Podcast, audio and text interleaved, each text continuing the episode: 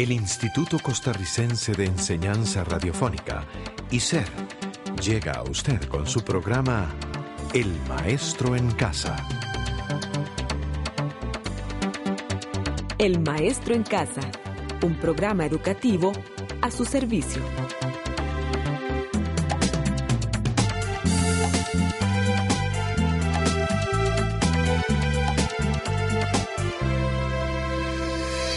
Para nosotros es un gusto contar con su grata compañía.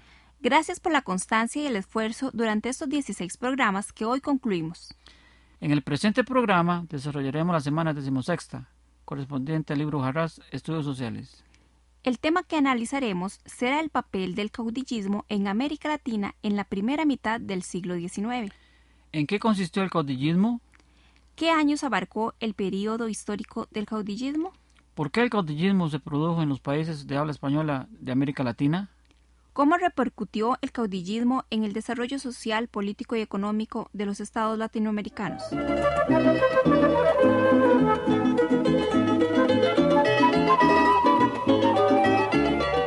Todas esas incógnitas las iremos aclarando a lo largo de este programa.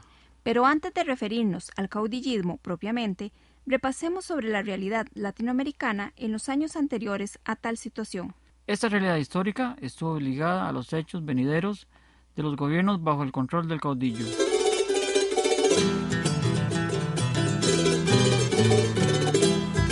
Durante la primera mitad del siglo XIX, América Latina se vio sumida por el caos político, económico y social. Violentas guerras cuyo fin era alcanzar la independencia de España. Ese fue el panorama que prevaleció. Los enfrentamientos entre los realistas y patriotas provocaron la pérdida de vidas humanas, así como la destrucción de los campos y el empobrecimiento de las naciones. Al principio no se dio un sentimiento nacionalista común, ni un lazo de amor hacia la patria. Los criollos o patriotas, al no haber desempeñado cargos públicos durante la colonia, no estaban en capacidad de gobernar los nuevos estados. Las guerras de independencia también trajeron como consecuencia la militarización de la sociedad. Y a pesar que se logró la independencia, esos grupos siguieron armados y más tarde le darían el apoyo a los caudillos. Pero exactamente, ¿qué es el caudillismo?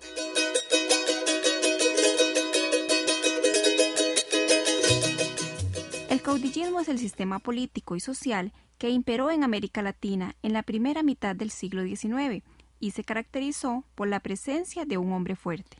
¿Cómo lograron respaldo esos hombres fuertes? ¿Cómo lograron mantenerse en el poder por tantos años? Varios factores determinaron que los caudillos contribuyeran a la formación del Estado Nacional en Latinoamérica. Los primeros caudillos fueron los héroes generales que lucharon en las batallas por la independencia. Como fue el caso de Simón Bolívar, Antonio José de Sucre, José de San Martín, a estos hombres se les debió la libertad de los países latinoamericanos.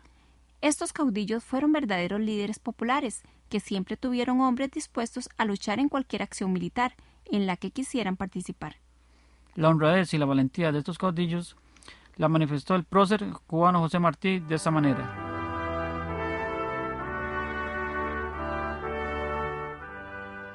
La libertad es el derecho que tiene todo hombre a ser honrado y a pensar y hablar sin hipocresía. En América no se podía ser honrado ni pensar ni hablar. Un hombre que oculta lo que piensa, o no se atreve a decir lo que piensa, no es un hombre honrado. Un hombre que se conforma con obedecer leyes injustas y permite que pisen el país donde nació, no es un hombre honrado. Hay hombres peores que las bestias, porque las bestias necesitan ser libres para vivir dichosas. El elefante no quiere tener hijos cuando vive preso. La llama del Perú se echa en la tierra y se muere cuando el indio le habla con rudeza o le pone más carga de la que puede soportar. El hombre debe ser, por lo menos, tan decoroso como el elefante y como la llama. En América se vivía antes de la independencia como la llama que tiene mucha carga encima. Era necesario quitarse la carga o morir. Hay hombres que viven contentos aunque vivan sin decoro, pero hay otros que tienen en sí el decoro. Esos son los hombres que se rebelan con fuerza terrible contra los que les roban a los pueblos su libertad. Esos hombres son sagrados, como lo fueron tres grandes próceres latinoamericanos, Simón Bolívar de Venezuela, José de San Martín de Argentina y José María Morelos de México. A ellos Se les deben perdonar sus errores, porque el bien que hicieron fue más que sus faltas. Con el paso del tiempo, el perfil de los caudillos fue diverso. Hubo mestizos, blancos, cultos, muy preparados, también así como ignorantes y opresores. Algunos patriotas de corazón, capaces de dar la vida a cambio del bienestar de su país. También hubo ansiosos, que solo buscaron la fama y la riqueza personal. De la práctica del caudillismo se derivaron tanto aspectos positivos como negativos. Tengamos presente algunos de ellos. En los aspectos negativos se dio un retroceso en el desarrollo de los gobiernos democráticos, porque la mayoría de los caudillos se transformó en dictadores que detentaron el poder de facto.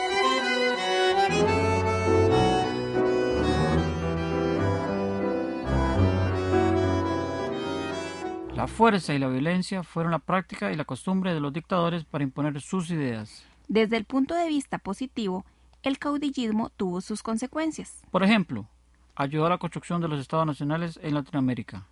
Y con ello se fortaleció el sentimiento nacionalista y el apego a una nación. Así concluimos con las implicaciones del caudillismo en la primera mitad del siglo XIX en América Latina. Muchas gracias por su compañía.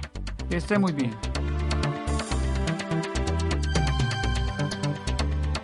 Este programa fue producido por ICER En colaboración con el Ministerio de Educación Pública.